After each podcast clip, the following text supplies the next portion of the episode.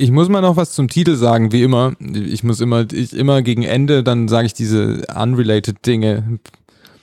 Ich möchte es einfach loswerden, weil, weil ich mir sehr schlau vorkomme, dass ich es gemerkt habe. Peter, hast du es auch gemerkt? Echtzeitalter? Was? Der Titel, also Weil es Echtzeitstrategiespiele sind? Die nee, die Phasen in einem Age of Empires Spiel heißen Zeitalter. Ja. Und das Ach ist, so. ja, das ist echt Zeitalter. Ich habe irgendwo auch gelesen, dass sie Echtzeitspiele heißen. Ja, sie heißen Echtzeitstrategiespiele statt rundenbasierte Strategiespiele. Aber ich glaube Hm. nicht, dass es darum geht. Ich würde behaupten, dass es darum geht, dass es. Was? Du glaubst nicht, dass der Titel Echtzeitalter auf den Begriff Echtzeitstrategiespiele Bezug nimmt? Ja, das, hä? Was? Nein.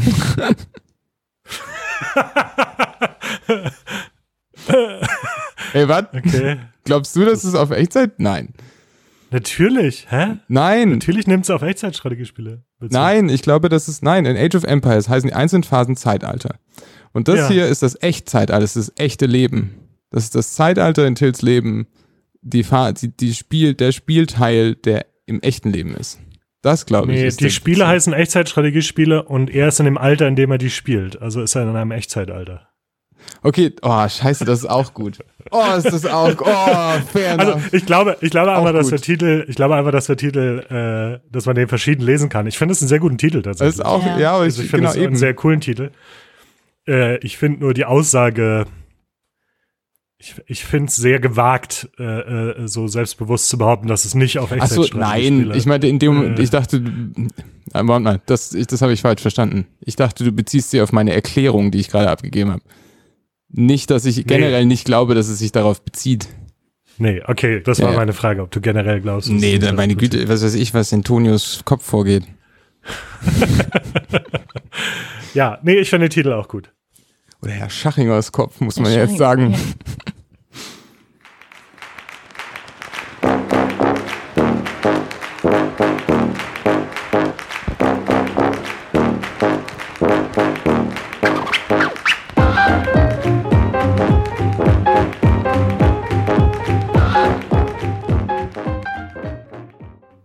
Hallo und herzlich willkommen zu Ein Beutel Bücher, dem Buchclub-Podcast. Wir sind Peter? Patrick? und Doreen und wir treffen uns einmal im Monat, um über ein Buch zu sprechen, das wir gemeinsam gelesen haben. Dieses Mal sprechen wir über Tonio Schachingers Echtzeitalter. Das ist der Roman, der dieses Jahr den, oder, oh, oh, oh, oder der letztes Jahr, wir haben ja jetzt schon 2024, der letztes Jahr 2023 den Preis der deutschen, äh, den deutschen Buchpreis gewonnen hat. Genau, und wie immer Spoilerwerbung, äh, Spoilerwerbung, wie immer. Hier gibt's ganz viele Spoiler bei uns. Deswegen, falls ihr Spoiler frei lesen wollt, haltet kurz inne, lest ganz schnell den Roman und schaltet wieder ein. Ja, erstmal frohes neues Jahr. Frohes neues Jahr. Fro frohes neues Lesejahr. Ähm, Neues Jahr, neue, neue Bücher. habt ihr Lesevorsätze für 2024? Nee. Dieselben, die ich jedes Jahr habe und nie einhalte. Oh. Mehr, außerhalb des Buchclubs lesen. Äh, House, of, House of Leaves endlich fertig lesen. Solche Sachen. Oh, ja. Hast du mal überlegt, die Vorsätze anzupassen einfach? Nee, also, äh, inwiefern? Du meinst, es geht auch, im, beim Streben geht es auch darum, dass es unerreichbar ist, das Ziel, und das ist schon okay. Ist auch schön, wenn man es Also ich erreicht glaube, hat, ich weiß, ich weiß Vorsatz. Ich habe das Gefühl, egal, was ich mir als Vorsatz setze, Oh, äh, es wird dann nicht erreicht. na gut. Aber, also, meinst du, meine Vorsätze sind unerreichbar? Na, also du hast ja gesagt, die gleichen Vorsätze wie jedes Jahr, die du nicht erreichst. theoretisch, theoretisch sollte das alles kein Problem sein. ja, eigentlich ja. Hast du Lesevorsätze fürs, fürs neue Jahr, Dorin? Mm, nee. Ich, ich habe ja schon in den äh, letzten Jahresrückschauen und Vorschauen gesagt, dass ich sehr zufrieden mit meiner Lesemenge bin. Weil ich ja so eine Lesestreberin bin und äh, ja, einfach so weitermachen. Geht ja auch Einfach nicht um die immer Menge. gleich viel ja, genau. lesen. Geht ja nicht nur um die Menge, es geht ja auch um was man liest. Nee, Okay. Wie, wie, wie schnell du liest, zum Beispiel. vielleicht willst du endlich mal schnell lesen lernen oder sowas. Es gibt doch dieses, dieses Speedreading, oder? Habt ihr das mal ausprobiert? Nee, habe ich Nee. nicht, aber ich glaube, das ist für, also ich habe mal ein bisschen drüber gelesen, wie das funktioniert und ich glaube, das ist für, für Sachtexte ganz gut. Aber so für Romane zum Beispiel würde mich das, glaube ich, echt stören, weil was du, glaube ich, machst, ist unter anderem auch die ganze Seite auf einmal dir anzugucken und dann halt so nach so bestimmten Keywords quasi zu schauen. Also du liest nicht wirklich jedes Wort. Ich glaube, du liest vor allem auch nicht im Kopf. Also ich zum Beispiel, ich spreche im Kopf immer so mit. Und das ist was, was man sich da wohl abgewöhnt. Ja. Und ich könnte mir vorstellen, ich weiß es nicht, ne, aber ich könnte mir vorstellen, dass dann, vor allem wenn du literarisch liest, dass dann da echt einiges verloren geht. Hm, Weil da ja. geht's ja gar nicht oft so nur um das, was da Wort für Wort steht, sondern eigentlich das, wie es gesagt wird, wie es erzählt wird. Und ja, das geht Mhm. bestimmt verloren. Könnte ich mir vorstellen zumindest. Kann ich mir Hm. auch vorstellen, ja. Ich glaube, es gibt diese Apps, die äh, zum Trainieren oder auch zum, um das zu machen, wo du sozusagen, wo immer dann nur ein Wort auf einmal aufflasht und aber in einer bestimmten Geschwindigkeit, sodass du quasi gar nicht die Zeit hast, irgendwie gewohnheitsmäßig zurückzuspringen oder sowas, sondern du bist dann so, musst dann so voll fokussiert sein. Das kann äh, meine, darauf. meine Web- Web-Reading-App kann das auch. Ich glaube, mein Handy wäre so langsam, da würde ich gar nichts trainieren. Ja, Da würde ich sogar noch langsamer auftauchen. werden. Okay. So, zum Buch. So, jetzt hier, Tonio Schachinger, Echtzeitalter. Peter hat sich dieses Buch ausgesucht. Peter, magst du in drei Wörtern, äh, drei Wörtern, weiß ich nicht, Ja. schaffst vielleicht nicht. Schaffst du drei Wörter, in drei Wörtern zusammenfassen, worum es Warte, geht? ich versuch's mal. Till Internat Österreich. Ja, okay. Ich hätte, wenn ich jetzt kurz über, Das ist eine schöne Übung, ja. Lass mal, lass je- jeder, jeder und jeder. Ja. Ah, warte, ich hätte mal. genommen mh, auch konservativ, Internetjugend, Schule oder vielleicht Internat. Aber auf jeden Fall konservativ, Internetjugend, äh, Internat. Patrick, du? Hm, Also ich hätte, glaube ich, Strenge genommen. Das nächste ist ein bisschen unspezifisch, Jugend. Beim dritten bin ich ein bisschen unschlüssig. Gaming. Muss ja auch kein drittes, wenn ihr zwei reicht. Ja, Computerspiele hatte ich tatsächlich, aber da kommen wir wahrscheinlich noch zu, da tue ich mich ein bisschen schwer mit. Vielleicht so, Freundschaft, aber das ist ein bisschen plump. Nö. Freundschaft geht immer. Ja, eben. Wir haben auch beide Internat gerade gesagt, dabei Ist kein Internat. geht er ja ne? gar nicht aufs Internat, ne? Also ich glaube, es ist auch eins. Aber Ist ein ja. Halbinternat, ja. Also er ist auf dem Halbinternat. Ja. Ach so. Es gibt auch einen Vollinternat-Teil. Ja, Auch ein Wort, was ich vorher nicht kannte. Halb- und Vollinternat. Aber ich glaube, das bringt schon eine ganz gute Idee rüber, ne? Also es ist so ein bisschen Coming-of-Age-Roman, so ein bisschen irgendwie Gesellschaftsroman über Österreich. Und es geht um einen Jungen, der auf ein sehr konservatives, sehr auch elitäres Internat kommt. Und im Prinzip beschreibt das Buch seine, seine Schulzeit dort und seinen Klassenlehrer und ja, die Freundschaften, die er macht, die Leute, die er kennenlernt, solche Sachen. Ja. Wie gesagt, hat das Buch den Deutschen Buchpreis trans- 2023 bekommen. Und ich habe überlegt, dass ich euch kurz nochmal, ihr habt bestimmt alle die Begründung der Jury gelesen. Die Nee, weil ich bestimmt. davon ausgegangen bin, dass du die bestimmt äh, äh, uns auch nochmal präsentierst. Darum dachte ich, muss ich den hier extra raussuchen. Da, da lagst du ganz richtig, Peter. Die werde ich kurz nochmal vorlesen, damit wir die alle quasi hier so frisch im Kopf haben. Und dann habe ich dann nämlich ein paar Fragen vorbereitet. Also, die Begründung geht so. Auf den ersten Blick ist Tonio Schachingers Echtzeitalter ein Schulroman. Auf den zweiten viel mehr, viel mehr als das. Ein Gesellschaftsroman, der das Aufwachsen seines Helden Till an einer Wiener Eliteeinrichtung beschreibt, an der die künftigen LeistungsträgerInnen mit reaktionärem Drill und bildungsbürgerlichen Idealen aufs Leben vorbereitet werden. Aus dieser repressiven Umgebung, verkörpert durch den mephistophelischen Lehrer Dolinar, flüchtet sich Till in die Welt des Gaming. Mit feinsinniger Ironie spiegelt Schachinger die politischen und sozialen Verhältnisse der Gegenwart. Aus gebildeten Zöglingen spricht die rohe Gewalt. Die Welt der Computerspiele bietet einen Ort der Fantasie und Freiheit.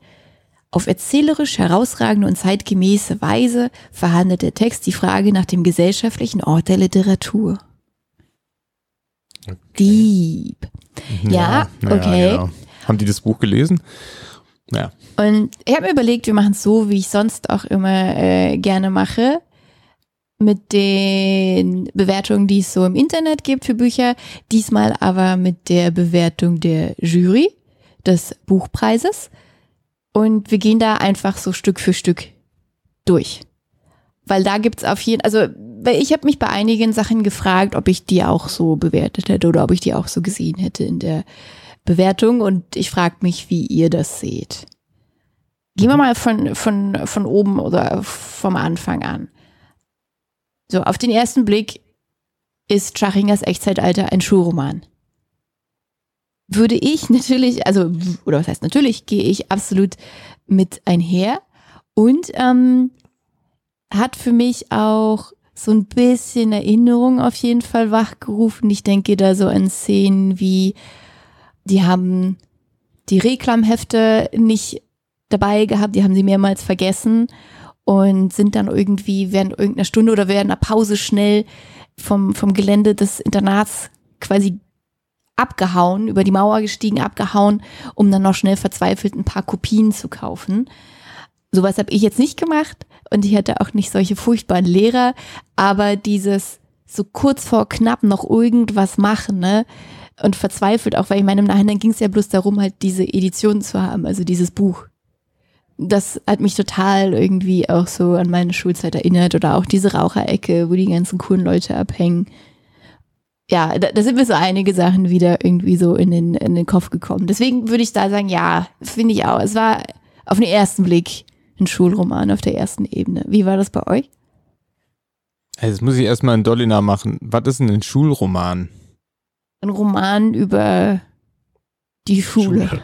Ja, Die okay, cool. Also ein Roman. Okay, gut. Okay.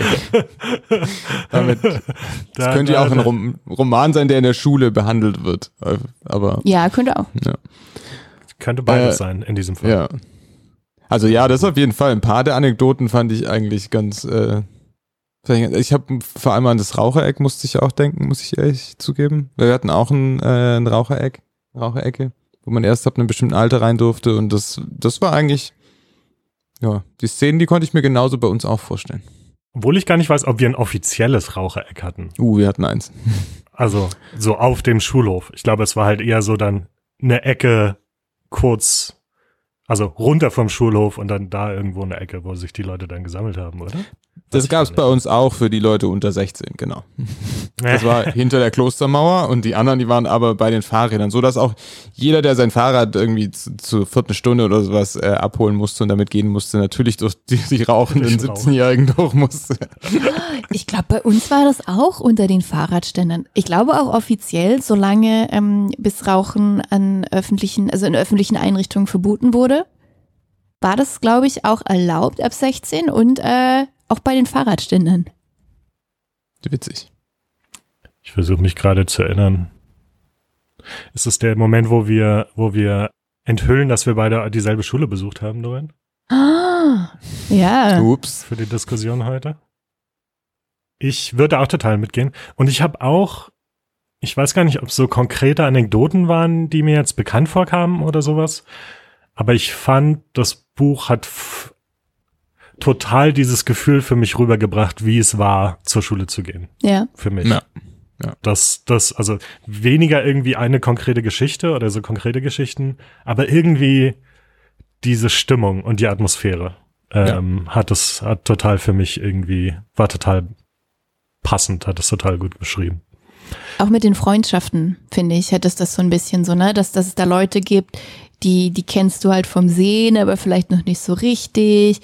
Und dann quatschst du mal mit denen und dann, also Till wusste ja dann auch nicht beim nächsten Mal, ah, wie soll er sich jetzt dem gegenüber verhalten? Und dann hat das so ein bisschen so cool, äh, quasi hat er die nicht angeguckt. Also, was Jugendliche halt so machen, ne? Also, Ja. da, ja, musste ich auch total zurückdenken. Und ich fand ganz interessant, dabei ist mir so aufgefallen, weil es gibt ja sehr viele Medien und ist irgendwie auch so ein Genre, was mir, was ich gut finde. Also Coming-of-Age-Romane oder so irgendwie Highschool-Serien oder sowas, ne? Und dabei ist mir aber auch aufgefallen, es ist schon, es macht schon, es gibt schon subtile Unterschiede zwischen deutschen beziehungsweise jetzt hier österreichischen Schulen und irgendwie einer Serie, die in einer Highschool in Amerika spielt. Ja. Ja. Ne? Also genauso von dieser, von dieser Atmosphäre her, das hat, das war näher dran tatsächlich an meiner, an meiner Schulerfahrung, würde ich behaupten. Obwohl das vielleicht auch daran liegt, wie Highschool-Serien funktionieren. Ich bin mir nicht ganz sicher, ob da nicht auch eine deutliche Diskrepanz dazu ist, wie das eigentlich an der Highschool sich anfühlt. Ja, cool. Ja, so typisch halt man- deutsche Medien, die halt eher näher an der Wirklichkeit erzählen, vielleicht.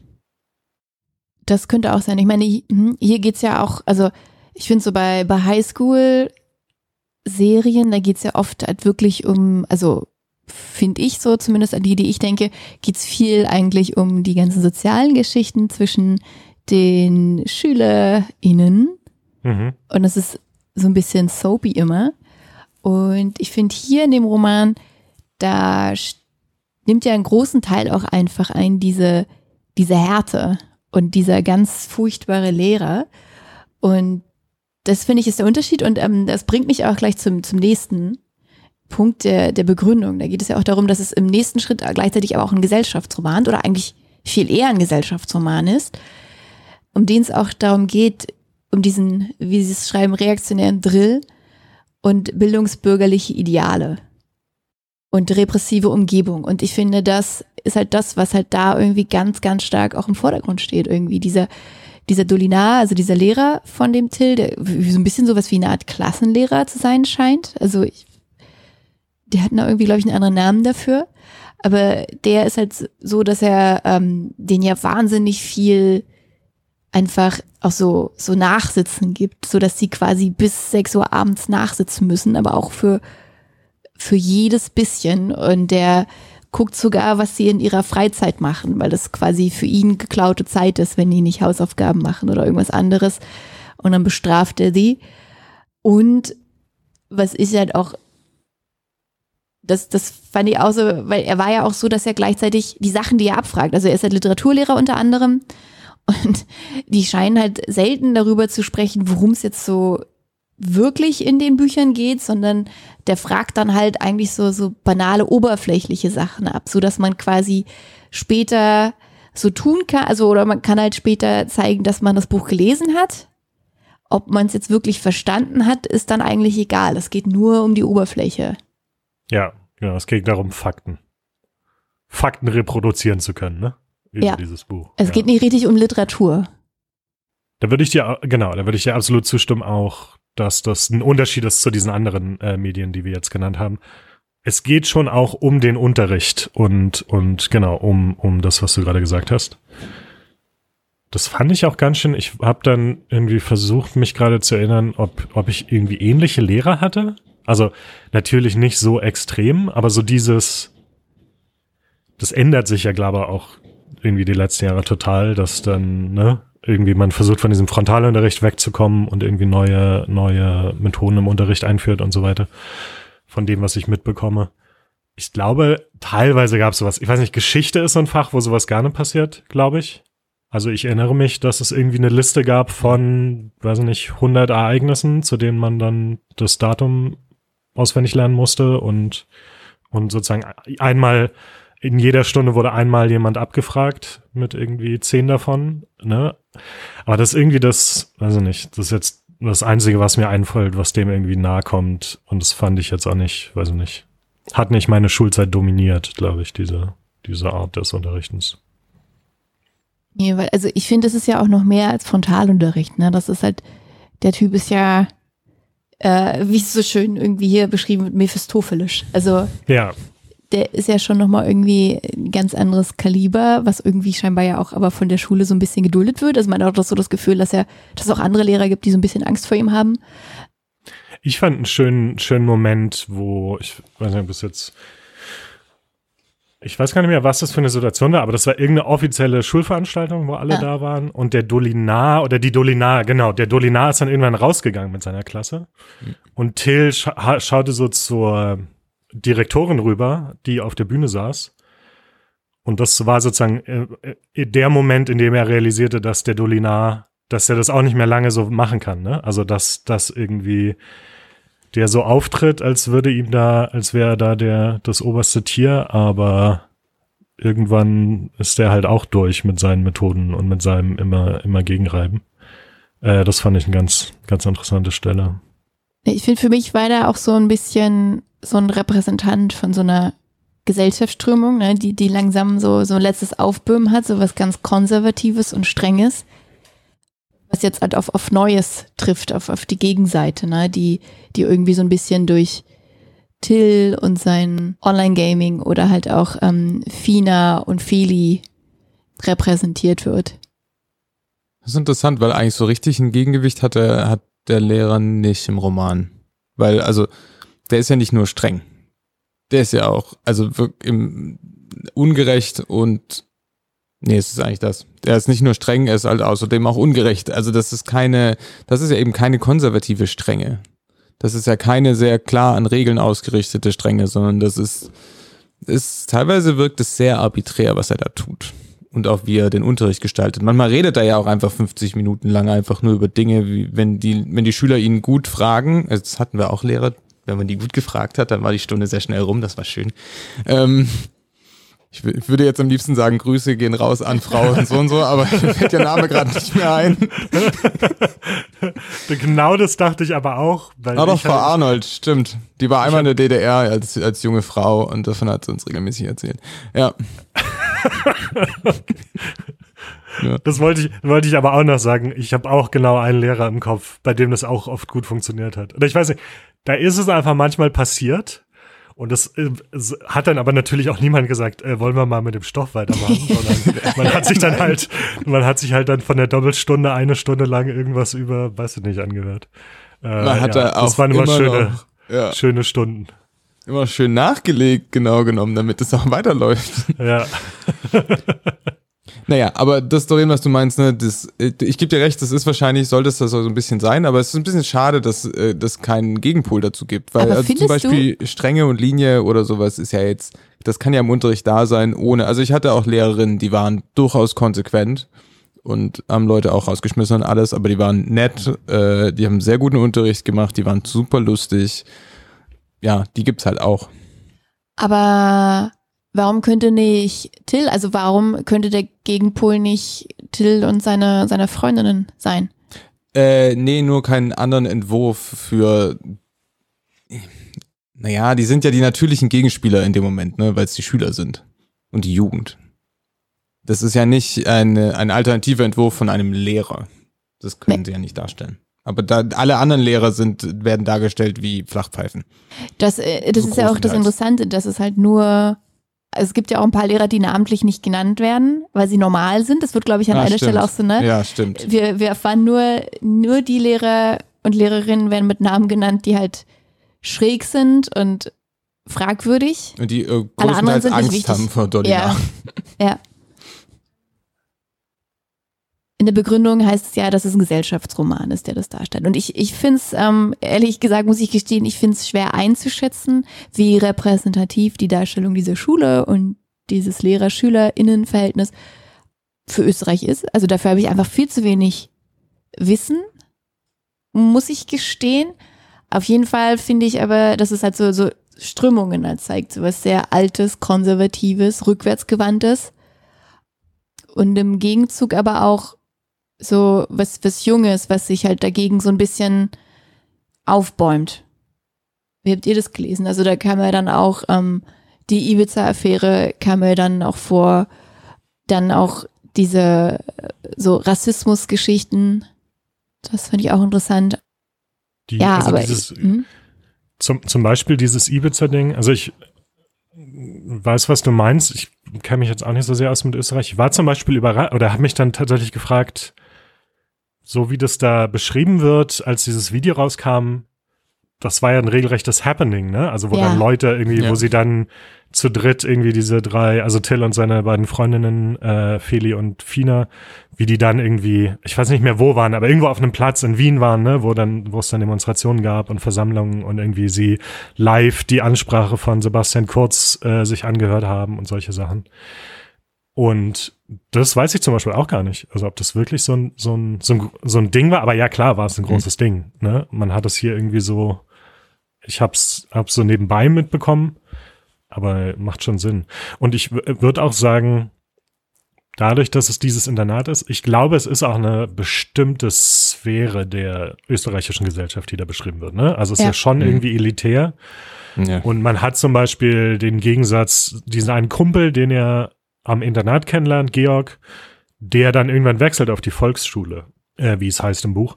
Und das klingt ja alles total anders, ne? Also was dann da irgendwie erzählt wird, Till ist dann auch so ein bisschen, glaube ich, neidisch, dass er dass Georg auf die Volksschule gekommen ist und würde auch gerne wechseln, weil ihm das mhm. alles mhm. zu viel ist und zu komisch ist an diesem Internat. Also sozusagen, ich weiß gar nicht, inwieweit sowieso das Buch repräsentativ ist für die gesamte österreichische Gesellschaft oder nur irgendwie einen bestimmten Teil, einen bestimmten sehr, wie, wie, wie schon gesagt, konservativen, elitären Kreis der aber scheinbar viel Einfluss hat. Ne? Also das ist, glaube ich, ja auch so eine, so, ein, so eine Aussage aus dem Buch. Also es gibt irgendwie diesen Kreis der, der Eliten in, in ja. Österreich, die einfach noch sehr viel Einfluss haben und die halt ihre Kinder auf diese Institutionen schicken, wo die dann zur nächsten Generation der irgendwie Anwälte und PolitikerInnen ausgebildet werden. Es war ja auch dieser so, ich glaube, irgendwann wurde es mir immer so genannt, so, ne, du gehst halt dann dahin und also auf dieses Marianum, diese Schule und danach ist halt irgendwie klar, dass du entweder Jura, BWL oder ich glaube Medizin. Ja, Medizin. Mhm. So, das sind halt deine drei Optionen. Was anderes machst du danach einfach nicht. Das ist halt irgendwie klar. Mhm. Ich fand's, was für, was ich total interessant, also ging mir beim Lesen zumindest so. Äh, es wird natürlich zum Anfang die ersten paar Seiten, da geht es ja darum, wie Till mit seiner Mutter zu so einem Tag die offene Tür ist und sich da alles anguckt. Also, und da wird einem ja schon klar, das ist ein großes Gelände und das ist ein Internat. Also man bezahlt Schulgeld dafür. Aber ich, mir ging es beim Lesen so, dass ich dann erst irgendwann, ich weiß ich nicht, in der Hälfte oder so, dass mir nochmal richtig bewusst geworden ist, das ist so ein Elite-Ding und da sind alles lauter Rich Kids und so, ne? Also das ist mir da erst also genau, später genau, so richtig bewusst. Elite im Sinne von reiche Menschen, nicht Elite im Sinne von ja, Menschen, das, das, die irgendwas das waren können. Jetzt nicht, ja, das war, die waren jetzt nicht unbedingt schlauer oder so als der Rest, aber die hatten halt reichere Eltern. Und das ist mir irgendwie erst so in der Mitte nochmal so richtig, richtig bewusst geworden. Und ich meine, zum Schluss, so gegen Ende des Romanes, wird es ja dann nochmal erwähnt, dass es dann darum ging, dass, ich glaube, Till denkt dann irgendwann mal daran, dass, äh, ich weiß gar nicht bei wem, aber dass er sagt eigentlich, die haben es nicht nötig, da quasi richtig gut abzuschneiden, weil die eigentlich nichts wirklich zu verlieren haben, weil die halt in, in, in so einer quasi in so einem Netzwerk geboren sind, also halt äh, die, die Klassenkameradinnen von ihm, dass die eigentlich nicht wirklich abrutschen können oder so. Oder die werden halt immer irgendwie ähm, gut dastehen. Und ganz zum Schluss, als er dann ähm, das Erbe von seinem Vater bekommt, dann geht es ja auch darum, jetzt hat er auch nichts mehr eigentlich zu verlieren. Also jetzt ist es bei ihm eigentlich auch egal.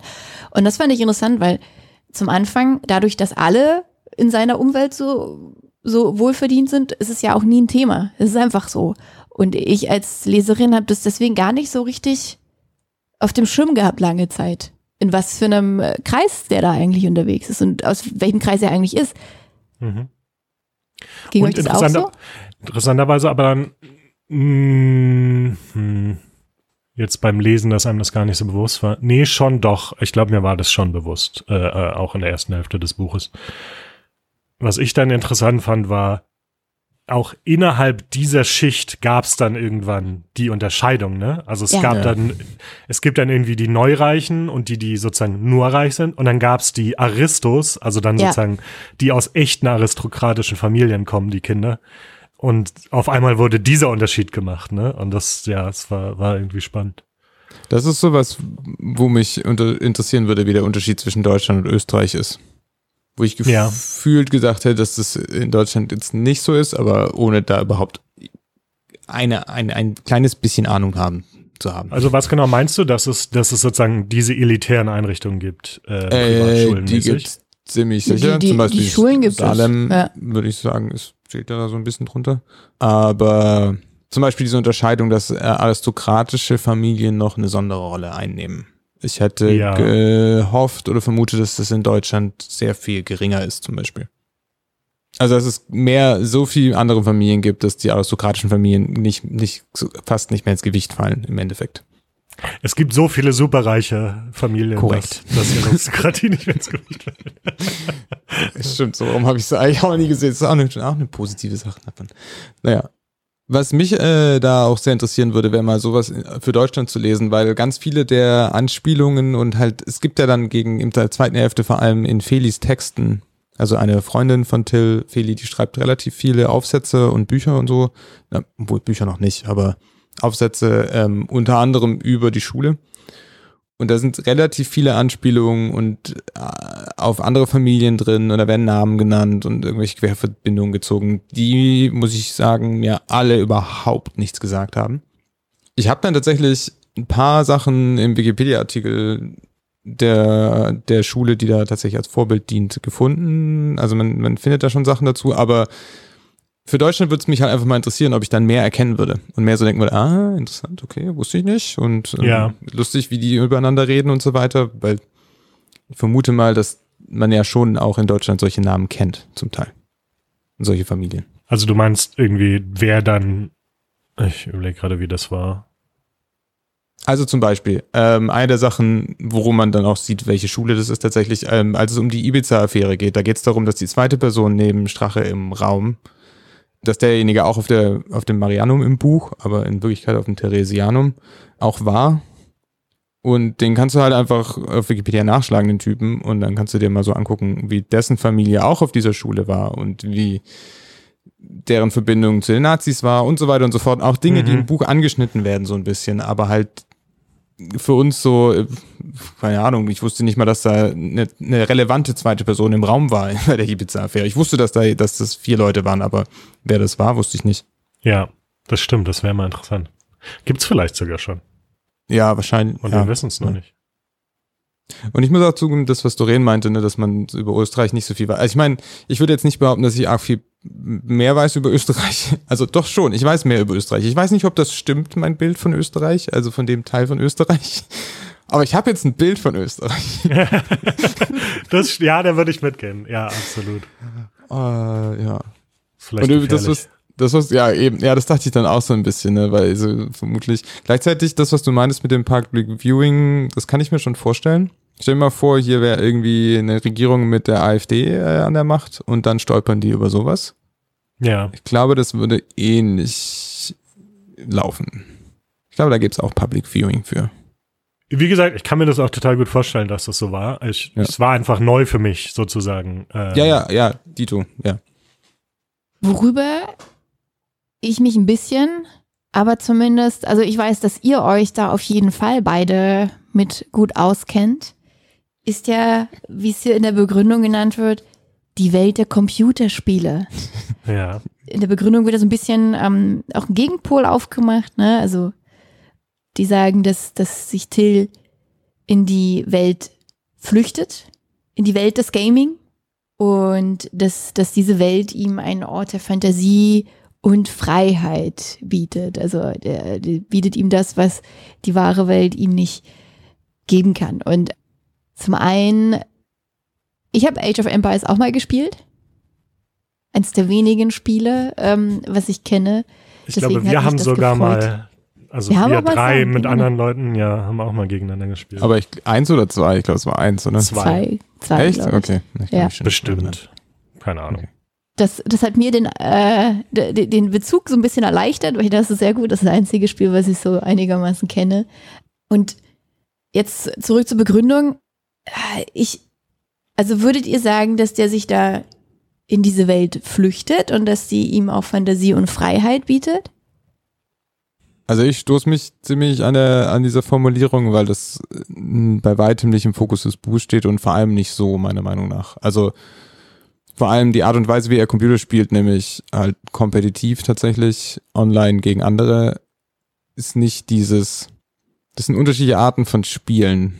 Und ja, natürlich ist das seine Freizeitbeschäftigung und ja, sein Hobby ist sein Ausgleich zu seinem echten Leben. Aber ob das jetzt Fußballspielen ist oder Gaming, macht hier, glaube ich, nicht so einen riesengroßen Unterschied.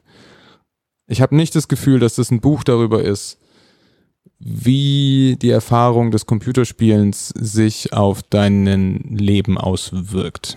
Ich habe das, Ja. das ist nicht, das, und das, das, diese Rezension, also diese, diese Bewertung, die liest sich so ein bisschen so. Aber dieser Gegensatz ist nicht, ist in diesem Buch nicht, das ist cool und das ist gut beschrieben, meiner Meinung nach, größtenteils, ähm, aber es ist nicht Kernthema einfach. Und Ja. auch, Denselben Gedanken hatte ich auch, äh, weil auch so, wenn man sich, ich weiß nicht, einen Buchrücken durchliest, ne, so, oder Mhm. ich habe mir den Beschreibungstext durchgelesen, bevor ich das Buch ausgesucht habe. Genau, und da entsteht der Eindruck, dass es auch um dieses, um dieses Spiel geht und sozusagen seine Spielerfahrung. Und ja, geht es auch. Äh, Ich wollte noch sagen, er spielt ja nicht nur kompetitiv, er spielt auch professionell. Ne? Also das ist ja Ah, der stimmt. Witz, dass Ja, er ja, einer stimmt. der Ja, jüngsten das- ja. Pros äh, auf einmal ist in, in Age of Empires. Also auf einmal ich würde auch, ich würde dir total zustimmen, das war genau auch ein Gedanke, den ich hatte. Also es, im Prinzip geht es im Buch genauso viel um dieses Gaming, wie es darum um, um Spritzer geht. Was irgendwie, glaube ich, Weinschorle ist oder weiß ich nicht, oder Radler. Aber im Buch, im Buch heißt es, im Buch heißt es Spritzer. Ähm, ne? Also irgendwann trinken sie die ganze Zeit Spritzer und ja, das so, stimmt. also es ist genauso auch. Teil seiner, ist genauso Teil seiner Erfahrung aufzuwachsen da wie äh, das Computerspielen. Also vielleicht, ne? Es, Im Buch hat es ungefähr den gleichen Anteil, würde ich behaupten. War so ein Ja, bisschen mein ja Eindruck. irgendwann habe ich auch das Gefühl gehabt, ja. Weil irgendwann geht's auch, also im Buch geht's gar nicht mehr um, um, um sein Spiel. Also es gibt so einen Teil, äh, als sein Vater stirbt, ne, und da irgendwie, und als er anfängt in dieser Schule zu sein, da geht's viel um dieses Spiel und Ja. wie er das spielt und dass er auf einmal gut ist und zwar so gut, dass er mit dem Besten der Welt mithalten kann. Und das rückt aber irgendwann total in den Hintergrund, finde ich. Äh, Also Ja. ab irgendeinem bestimmten, ab irgendeinem Punkt im Buch wird es gar nicht mehr erwähnt, bis dann irgendwann mal wieder gesagt wird, dass er irgend- zu irgendeinem Turnier fährt nach Köln und oder China. Also es war ein Aspekt, aber es war sozusagen ein Aspekt unter vielen in diesem Buch. Und äh, ich fand es auch interessant, dass das so rausgestellt wird, dann in den, in den Beschreibungen. Das fand ich aber super sympathisch tatsächlich auch, dass es eben dieses nach hinten, also so zumindest ich kann das in meinem Leben so ein bisschen nachvollziehen in meiner Jugend, dass es Phasen gibt, wo das total dominant war, Spielen und dann aber hi- hinter anderen Sachen deutlich zurückgetreten ist mit der Zeit, wenn du älter wirst. Mhm. Also das ist so ein, diese, dieses Hin- und Herschwingen auch, fand ich auch texttechnisch, ob das jetzt aus Versehen passiert ist, weil irgendwie das Spielen-Ding nicht mehr so richtig gegriffen hat und nicht mehr gut erzählbar war oder ob das tatsächlich so gedacht war, weiß ich nicht, aber das hat für mich gut funktioniert. Also zum Beispiel am Anfang spielt er ja auch noch andere Spiele. Und da würde ich sagen, wird dieser Fluchtteil auch sehr viel besser beschrieben, weil da geht es um Open-World-Spiele, da geht es um GTA und wie man dort wahllos Gewalt ausübt und was das, was, was der Reiz daran ist oder wie, wie Leute das spielen und solche, die, die Sachen tauchen alle auf. Und wäre das weiterhin so geblieben, weiß ich nicht, hätte man das vielleicht so stark herausstellen können, wie die Jury das gemacht hat. Aber es ist halt eben nicht genau das nicht, sondern er hört dann relativ bald auf mit diesen anderen Spielen. Er Mhm. fängt dann an, halt, genau, wirklich, wie du meintest, eigentlich stimmt schon, professionell zu spielen. Und das ist einfach so eine andere Spielerfahrung, die mit Flucht, Ja. weiß ich nicht, also flie, fl- äh, flieht jemand, der viermal die Woche Fußballtraining hat äh, und am Wochenende zwei Spieltage, spiel, flieht derjenige in Fußball?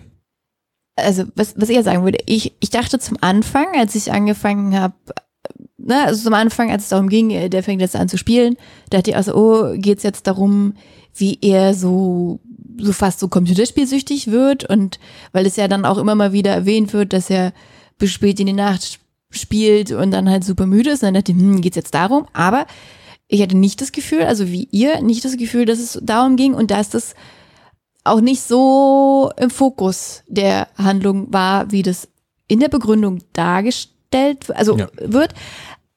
Ich, das fand ich aber auch, muss ich sagen, auch sehr angenehm, dass es halt diese, diese Szene nicht vorführt und so negativ erzählt und beschreibt, wie das vielleicht oftmals getan wird oder wie es vielleicht auch super leicht gewesen wäre, sondern sehr, also dass, dass es diese Szene sehr ernst nimmt und ja auch zeigt immer mal wieder so ein bisschen, wie, wie strategisch er da vorgeht und wie der sich da reinfuchst und das ist ja eine halbe Wissenschaft irgendwie. Also der lernt irgendwelche Tastaturkürzel auswendig, der lernt verschiedene Strategien, er lernt welche Zeiten, wie lange dauert es, da ein Gebäude zu bauen oder so, ne? Also wie, wie, wie krass der da vorgeht und wie der sich da reinfuchst, das fände ich halt auch cool, dass es halt so gezeigt wird, dass der, der spielt da nicht einfach nur die ganze Zeit, sondern das ist was sehr, sehr Ernsthaftiges, aber gleichzeitig denke ich halt auch, dass es so, es war nicht so im Vordergrund. Es hätte auch irgendwas anderes sein können. Also, das ist austauschbar. Der hätte jetzt irgendwie auch,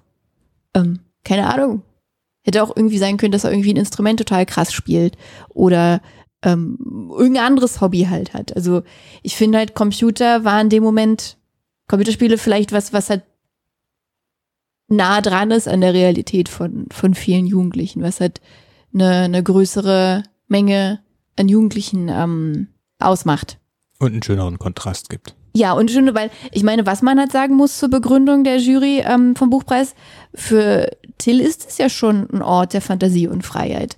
Er hat da, er hat da was gefunden, was, wo er sich richtig quasi reingräbt, wo er drin brilliert, wo kein Lehrer dahinter steht und ihn da drillt und ihn abfragt, sondern wo er selber entscheiden kann, was spiele ich, wie setze ich mich damit auseinander und mhm. wo es, also das geht ja schon irgendwie so um Leistung, aber der, das kommt von, von innen. Also es kommt nicht von außen, da jemand, der sagt, hier, du musst wissen, wie die Cousine von dem und dem in dem Roman heißt, sondern er kann sich da selber die Strategien überlegen. Er kann sich selber überlegen, mit wem will er zusammenspielen und alles sowas. Ne? Also es ja. ist schon ein Ort, in dem er sich richtig austoben kann, im Gegensatz zur Schule, wo alles quasi so immer, immer enger wird. Also, und da muss ich der Jury echt geben, recht hm. geben. Also, es ist definitiv ein, ein Kontrast. Ich glaube, der, ich glaube, der, der Punkt, wo Patrick auch so ein bisschen angeeckt ist, ist der Begriff der Flucht, ne? Ja, also, da wäre ich auch. Ab ja. wann ist es, ab wann ist es Realitätsflucht oder ab wann ist sozusagen, ab wann ist das was Negatives, weil es schon eher negativ besetzt ist, aber sozusagen das ist eben dieser Kontrast, es ist sehr leicht sozusagen, es ist sehr leicht, das mit Computerspielen zu machen. Hm. Aber was ist zum Beispiel mit Leuten, die sich in Bücher flüchten oder sowas, ne? Also kann, kann es ja auch geben oder kann ich ja auch so nennen. Ja. Und ne, ab, wo ist die Grenze, ab wann wird es vielleicht zur Sucht und so weiter. Das sind, glaube ich, dann alles so die Sachen, die mitschwingen, wenn man irgendwo liest, er flieht sich in, ja. in oder er flüchtet sich in, in Computerspiele. Und ich würde auch nicht sagen, dass es eine, eine Flucht, würde ich auch nicht sagen. Weil da wäre ich bei, bei, bei euch, das, das klingt nach Realitätsflucht, aber zum einen sind die Spiele ja auch real, die sind sehr real, er geht da auf Conventions und alles. Aber Flucht würde ich es auch nicht nennen. Der sucht sich einen Ausgleich, ne? Man würde ja auch nicht sagen, er flieht sich in die Welt des Fußballs oder so. Würde es man ja auch nicht sagen. Es gibt halt den Aspekt, wobei es vorher schon anfängt. Also das Computerspielen fängt vorher schon an, aber es gibt schon so ein bisschen den Aspekt, dass, dass es diesen Tod des Vaters gibt irgendwann, als er noch relativ jung ist, ne? also als er Jugendlicher ist, hm. mit dem er sich erst am Ende des Romans äh, anfängt auseinanderzusetzen, äh, wo es dann, das war auch so ein schöner Satz, irgendwie, weil Till weiß, auch wenn Männer weinen dürfen, ja ist es schlecht, wenn sie jeden Tag weinen oder irgendwie sowas. Ja, also, ne? so, also ja. es gibt so eine Phase, wo er extrem irgendwie deprimiert zu sein scheint und das mit dem damit zu tun hat, dass er sich auf einmal mit dem also endlich sozusagen mit dem Tod seines Vaters auseinandersetzt. Und es gibt sozusagen ein bisschen so diesen Aspekt, ähm, dass er diese Spiele verwendet als Flucht davor vielleicht, ne? Also oder als Trost in dem Moment, könnt, so könnte man es auch formulieren, positiv, wenn man möchte. Ne? Aber es gibt so ein bisschen diese Überschneidung vom Tod des Vaters und seinem, seinem Aufstieg in diese, in diese Computerspielewelt. Das wäre sozusagen das eine, wo man, wo ich da vielleicht sagen würde, das ist so eine Art Flucht. Ja, da würde ich auch äh, mehr Oder mitgehen. eine Vermeidung. Mhm. Da würde ich auch um einiges mehr mitgehen. Das, genau, da aber Flucht, genau, Vermeidung ist wahrscheinlich ein besseres Wort. und das ist halt auch nicht sozusagen was spezifisch für Computerspiele. Also, das hätte man, das hätte dann, es hätten auch andere Sachen sein können, ne? Mit denen man vermeidet, sich mit sowas auseinanderzusetzen. Aber tatsächlich, ich glaube, Computerspiele ist tatsächlich sehr nah dran irgendwie an, an dieser Generation von jungen Männern. Von daher macht es schon Sinn, dass es, dass es Computerspiele sind. Ich habe mich gefragt, inwiefern was tatsächlich Toni, Tonio Schachingers reale Beziehung zu Age of Empires 2 ist. Weil da schon auch sehr spezifische Dinge drin sind und so weiter. Ähm, und Dinge, die, glaube ich, auch, die ich dann recherchieren musste, aber die, die irgendwie stimmen. Und ich frage mich, ob er das auch recherchiert hat sozusagen oder ob er wirklich auch eine, eine persönliche Beziehung zu diesem Spiel hat und vielleicht auch zum, zu diesem Spiel als, als E-Sport. Also er hat ich habe ein Interview mit ihm gelesen und da hat er erzählt, dass er während der Pandemie angefangen hat, ähm, so zur Entspannung Let's Plays quasi zu gucken von ähm, Age of Empires. Also ich glaube, selber ist er gar nicht so der Gamer, aber er hat sich halt diese Videos angeguckt. Ah, okay. Ja. Und das, das, das macht dann halt schon Sinn, weil ich meine, es geht ja auch, ähm, wird ja auch immer wieder erwähnt, dieser, dieser große, ähm, ich weiß gar nicht, wie man das nennt, aber da wird ja ein so ein, so ein Typ irgendwie erwähnt, der halt immer diese Spiele quasi kommentiert, diese Aufzeichnungen. Und ich glaube, so wie ich es verstanden habe, ist äh, Schachinger auch über sowas da quasi so reingekommen und hat halt viel gelernt. Mhm. Lass uns doch mal zum, ähm, zum letzten Punkt der, der Begründung kommen. Zur Literatur, zum Ort der Literatur. Und die Begründung auf erzählerisch herausragende und zeitgemäße Weise verhandelt der Text die Frage nach dem gesellschaftlichen Ort der Literatur. Und als ich den Satz gelesen habe, ich dachte, ja, ich richtig so, was, was, was meint das eigentlich mit dem gesellschaftlichen Ort der Literatur? Und dann wenn ich, also nachdem ich den so ein bisschen hab sacken lassen, dann habe ich, ist mir schon irgendwie auch nochmal so bewusst geworden, also es gibt ja verschiedene Punkte, wie Literatur in dem Roman behandelt wird. Also zum einen der, der, der Dolinar, der da halt einfach nur so Fakten ähm, abfragt, so dass man halt quasi später zeigen kann, ich habe das Buch gelesen und damit quasi angeben kann und sagen, oh, ich bin gebildet, aber es geht gar nicht darum zu wissen, in welchem Kontext ist dieses Buch überhaupt entstanden und was verhandelt ist.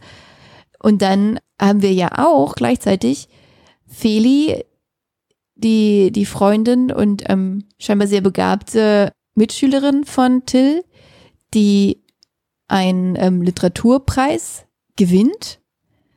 Till dann ja auch ein bisschen anstiftet, auch was ähm, einzureichen und er reicht dann irgendwie einen Text über Age of Empires ein, der dann witzigerweise auch in die 100 Besten ausgewählt wird, aber irgendwie auch nur von einem Praktikanten, der sagt, ja, der ist witzig, der Text, weil der über Age of Empires geht. Und äh, dann gibt es ja tatsächlich auch noch einen ganz physikalischen Ort der Literatur an diesem Marianum.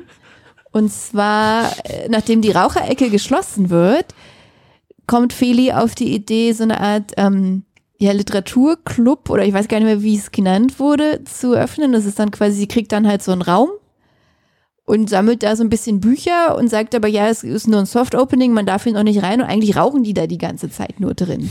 ähm, was ich auch irgendwie interessant fand, weil sie benutzt es da quasi so als, als, als Versteck und als Möglichkeit quasi, nach, sie spielt halt nach den Regeln, um da halt zu rauchen. Sie selber ist aber ja gleichzeitig auch jemand, der Literatur sehr schätzen kann. Ne? Also weil sie schreibt ja, und sie schreibt ja auch diesen sehr, sehr kritischen Text. Der gewinnt der Text, der ist ja interessanterweise super kritisch. Also das ist nicht der Text, der hätte geschrieben werden sollen. Also sie wurde ja von den Lehrern quasi so ein bisschen so, hier reicht doch mal was ein und hier ist übrigens die Geschichte von Marianum, so mit, so mit, mit ganz vielen Fakten, die zeigen, wie toll es ist und sie schreibt aber äh, einen Text, der halt zeigt, wie, wie konservativ das ist und wie viele fragwürdige Sachen da ja eigentlich auch ähm, gepriesen werden in der Chronik. Also geht es doch eigentlich auch immer wieder sehr doll um Literatur, ist mir dann im Nachhinein so bewusst geworden. Aber, mh, hm, ja. Mir geht es ein bisschen ähnlich. Also, als ich, als ich den Satz vorhin gehört habe, ich wäre halt nie auf die Idee gekommen, das so, selbst so zu formulieren. Also ich wäre nie auf ja. die Idee gekommen zu sagen, das ist ein Buch über den Platz von Literatur in der Gesellschaft.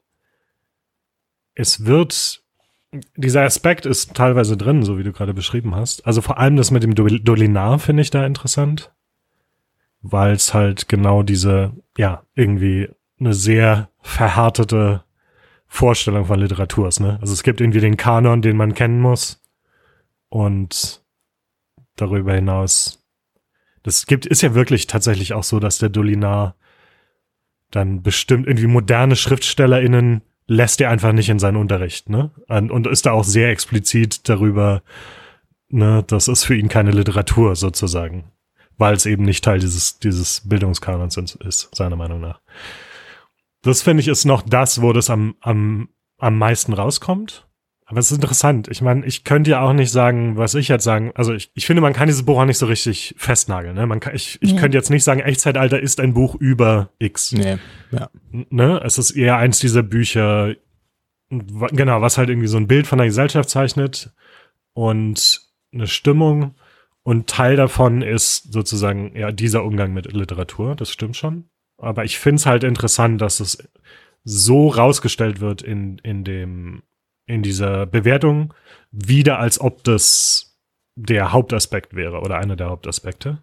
Vielleicht ist es das, weiß ich nicht. Vielleicht irgendwas müssen sie sich herausversuchen, was sie gut fanden an dem Buch. Und, äh, vielleicht war es jetzt das.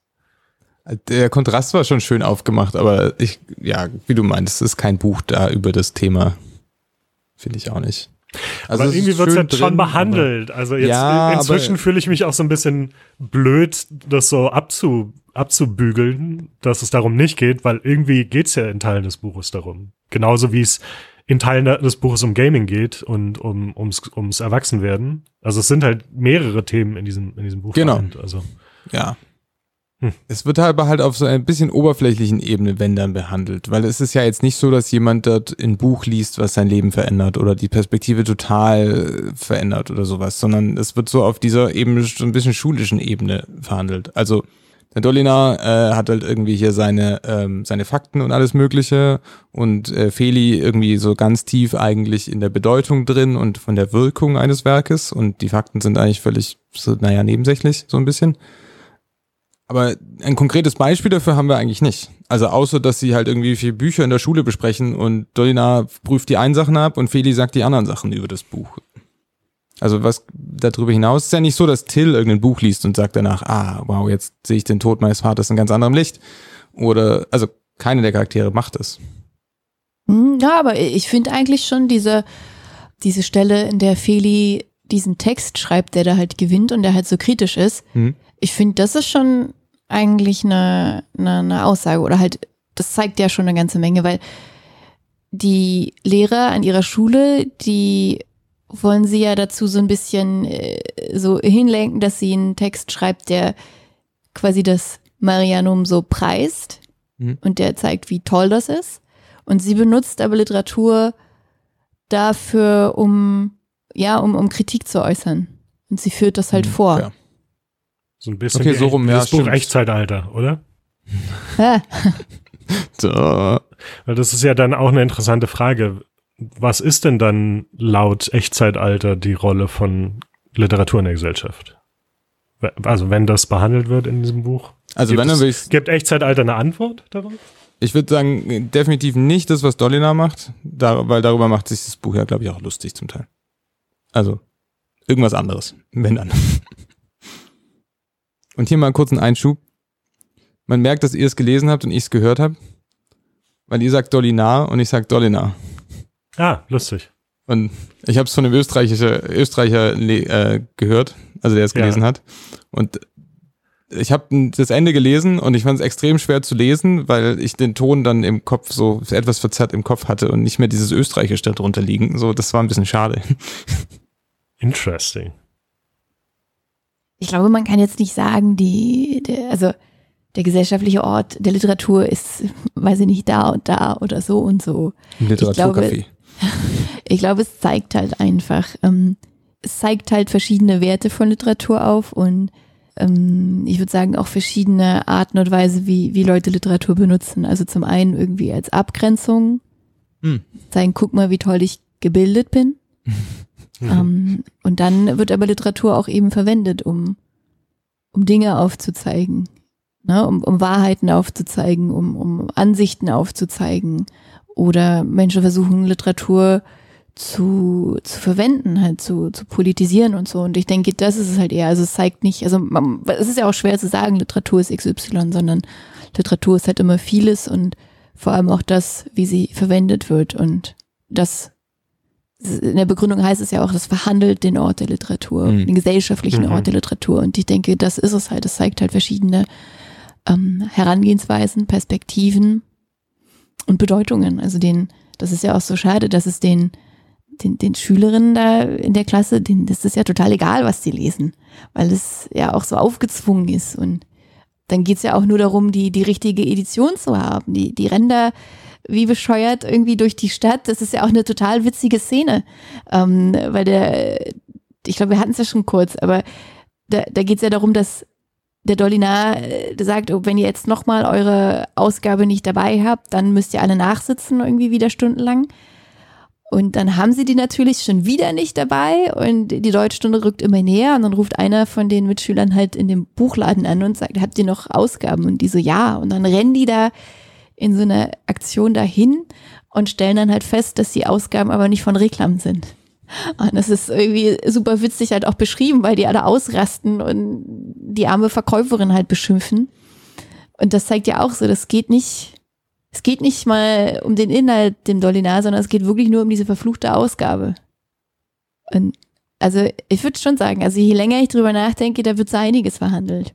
Natürlich nicht hauptsächlich, es ist eins von vielen Themen, aber es nimmt schon einen Teil ein. Einen, einen wichtigen auch, des Romans.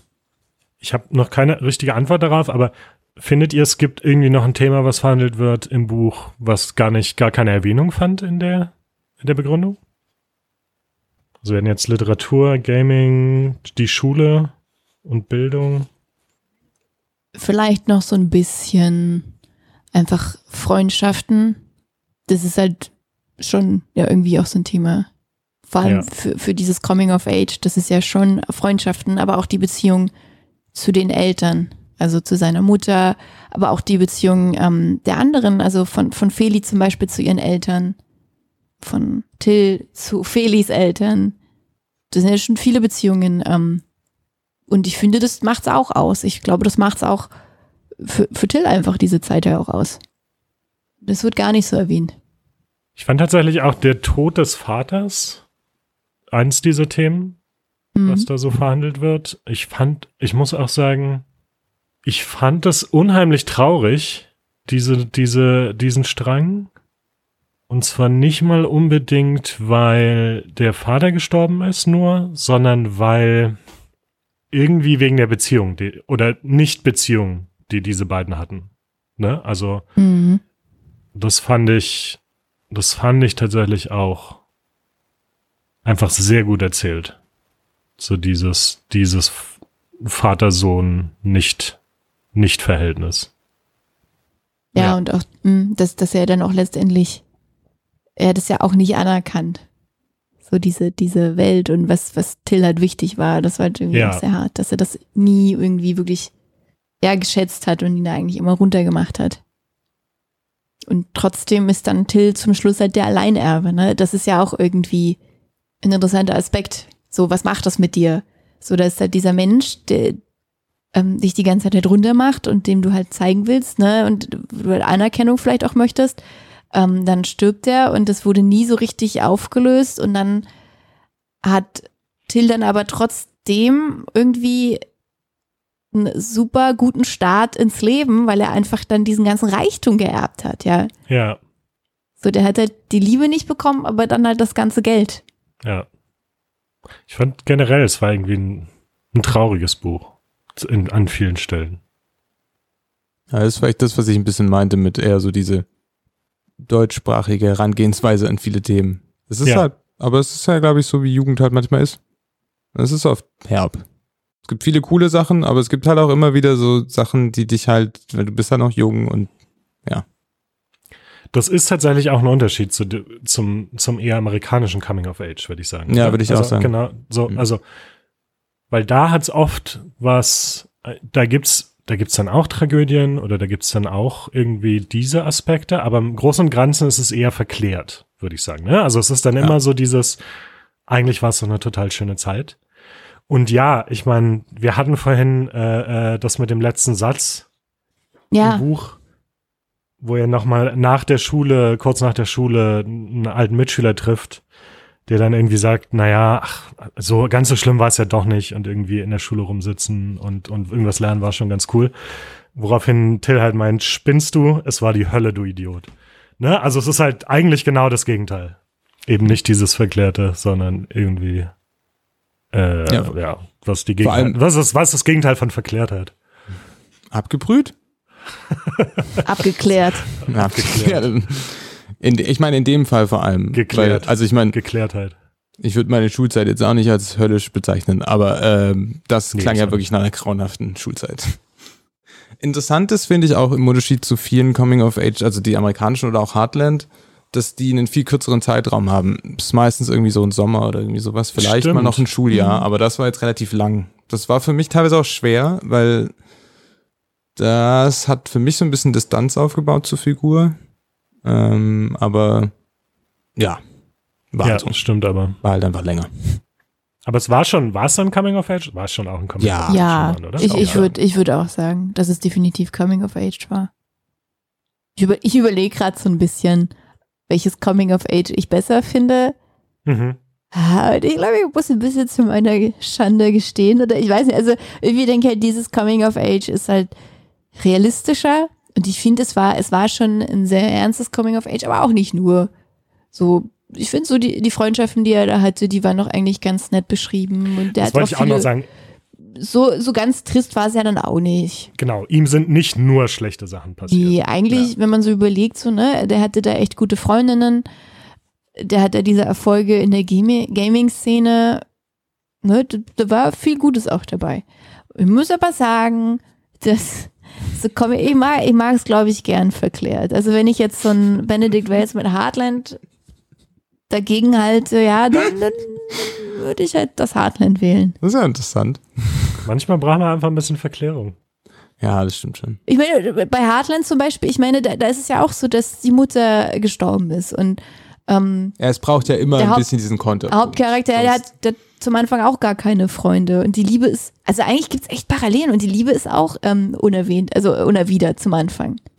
Oh mein Gott, es Ich gibt glaub- voll die Parallelen. Zwischen fast allen.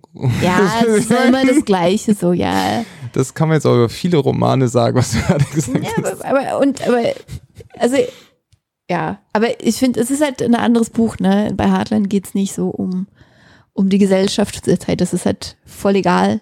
Ja.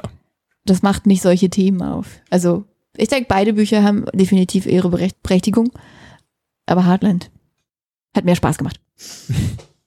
Okay, so, dann sind wir am Ende unserer Folge angekommen. Und wie immer frage ich euch, wie ihr das Buch fandet, findet, gefunden habt. Und Peter, magst du anfangen? Ja, klar. Ich, ich weiß gar nicht, was ich noch äh, äh, dazu sagen möchte. Ein, eine Sache, die wir noch gar nicht erwähnt haben, ist, ich fand, es war tatsächlich auch sehr gut geschrieben. Ja. Also anders als Lichtspiel, aber auf einem ähnlichen, äh, mit einer ähnlichen Qualität, würde ich sagen. Also Mhm. auf einem ähnlichen, auf einem ähnlich hohen Niveau. So. Wobei, das haben wir auch noch gar nicht besprochen. Tatsächlich, manchmal war mir der Schreibstil selbst ein bisschen zu umständlich. Es Mhm. gibt manchmal Sätze, die einfach sehr kompliziert gebaut sind für meine, für meinen Lesegeschmack. Ich fand es aber generell trotzdem einmal richtig gut geschrieben und es hat mich total mitgezogen. Ich fand, wie gesagt, ich konnte mich sehr identifizieren mit dieser Stimmung, wie es ist, in der Schule zu sein, auch wenn es eine ganz andere Schulerfahrung war, die ich hatte. Ich habe mich natürlich auch ein bisschen gefreut, dass es, dass es um Computerspiele geht und um E-Sports. Das ist immer nicht, nie, nie, nie schlecht für einen Roman, in meiner Meinung nach. und ja, ist einfach, ist einfach, ist ein ziemlich gutes Buch. Ich würde sagen, das ist die Definitive, Definitive Edition äh, der Buchpreisbücher. Also ich finde, es hat den Buchpreis definitiv verdient. Ich sollte einfach mal darauf wetten, was Peter für eine Skala vorher vergibt. Ich würde zwar nie gewinnen, aber Was, was hältst du denn von dem Buch, Patrick? Also ich fand es auch, es war ein sehr unterhaltsames Buch tatsächlich. Ich habe es fast komplett gehört. Es, also es war nie so ein Punkt, wo ich dachte, ach, das will ich jetzt eigentlich jetzt nicht mehr wissen, ist langweilig, kann ich mal bitte den Kapitel überspringen. Das hatte ich einfach gar nicht. Das, das war echt cool. Mm, Ich fand es sehr schön, was über Österreich zu lernen. Weil am Anfang dachte ich so, ja, was man halt wahrscheinlich oft leider als Deutscher denkt, äh, das ist quasi ähnlich wie Deutschland, aber es ist halt überhaupt nicht ähnlich zu Deutschland. Zumindest habe ich das, das habe ich zumindest mitgenommen, so als allgemeine Einsicht. Äh, Hätte ich vielleicht auch vorher wissen können, aber na gut. Ja, das würde ich, glaube ich, so äh, erstmal zu den Inhalten sagen. Wie gesagt, ich hatte ein bisschen Distanz zu Till, so emotional. So richtig mitgenommen hat es mich nicht. Ähm, was vielleicht zum einen, wie gesagt, an dem Tempo gelegen mag haben, dass es halt so viele Schuljahre auf, auf diese Länge, also das Buch hat 360 Seiten ungefähr, glaube ich, ähm, verhandelt. Zum anderen aber vielleicht auch, weil ich es gehört habe und nicht gelesen habe. Es kann sein, dass das einen Unterschied für mich gemacht hat. Ansonsten, ja, sehr gutes Buch. Mm, Ich, auf sieben von zehn, was auch immer. Skala. Also ich glaube, ich würde dem acht von zehn Sternen geben. Ja, es ist Uh. schon wirklich, es ist wirklich echt gut geschrieben. Wie, das, darüber haben wir nicht gesprochen, wie Peter richtig festgestellt hat, aber bin ich auch absolut dabei, ist richtig gut geschrieben. Ich finde es auch witzig. Das ist jetzt nicht so, dass man denkt, das ist das witzigste Buch, was es gibt, aber es hat einen, einen feinen Sinn für Humor, der immer wieder durchkommt. Ich mag die, die verschiedenen Themen, die behandelt werden und wie sie behandelt wurden. Das hat mir auch sehr gefallen. Ja, und also ich will mich jetzt gar nicht, also, oder uns wiederholen. Ich habe acht von zehn Sternen. Ich kenne die anderen Bücher nicht, die auf der Short- oder Longlist standen für den Preis, aber ich würde auch schon sagen, ich, also ich denke auch, dass das Buch zu Recht gewonnen hat. Man Zumindest- ist zumindest nicht so, dass man sich fragt, hä, Ja. warum, Ja, Ja, genau. warum war das denn Ja. jetzt? Ja. Definitiv. war nicht äh, Echos Kammern, nicht war das auch Deutsche Buchpreis? Ja. Was? Ich Das glaube ja. hat den gleichen? Oh mein Ich Gott. weiß nicht, ob es der Preis der Leipziger Buchmesse Ja, war. Das weiß ich nicht mehr, aber es hat auf jeden Fall was auf einem ähnlichen Level gewonnen. Ah, okay. Okay. Na gut. War aber auch nicht, du, du hackst immer darauf rum, aber ich fand Ja, war auch gut. Ihr habt es nur schon vergessen. Es Nee, war die nee, Hölle, es, es war Leute. anstrengend, das war anstrengend, aber wir verklären das jetzt Ja, genau, ich verkläre das nur im Nachhinein, weil, weil es so Ich anstrengend meine, wir müssen war. uns die Folge einfach nochmal anhören, als wir echt aus Kammern besprochen haben. Was lesen wir zum nächsten Mal? Diese Frage kann ich euch beantworten, denn ich bin dran mit Aussuchen. Es ist ja schon Tradition, dass wir jedes Buch von Richard Osman lesen, was der so raushaut. Und der haut ja einen First Time Murder Club nach dem anderen raus. Also es ist Wahnsinn, in was für einer Geschwindigkeit. Deswegen ist nämlich jetzt auch schon der vierte Band dieser Reihe erschienen, The Last Devil to Die. Oder wie es auf Deutsch heißt, Der Teufel stirbt immer zuletzt. Genau, und das lesen wir nächstes Mal und die nächste Folge erscheint am 1. Februar. Jo, genau. Ja. Und bis dahin gebt uns fleißig gute Bewertungen auf Spotify und was gibt's noch? Sendet uns gerne äh, Feedback oder Buchvorschläge oder sonstiges an unsere E-Mail-Adresse hallo at einbeutelbücher.de und Bücher ist da mit UE geschrieben. Genau. Und ansonsten wünschen wir euch viel Spaß beim Lesen und sagen Tschüss. Ciao. Tschüss.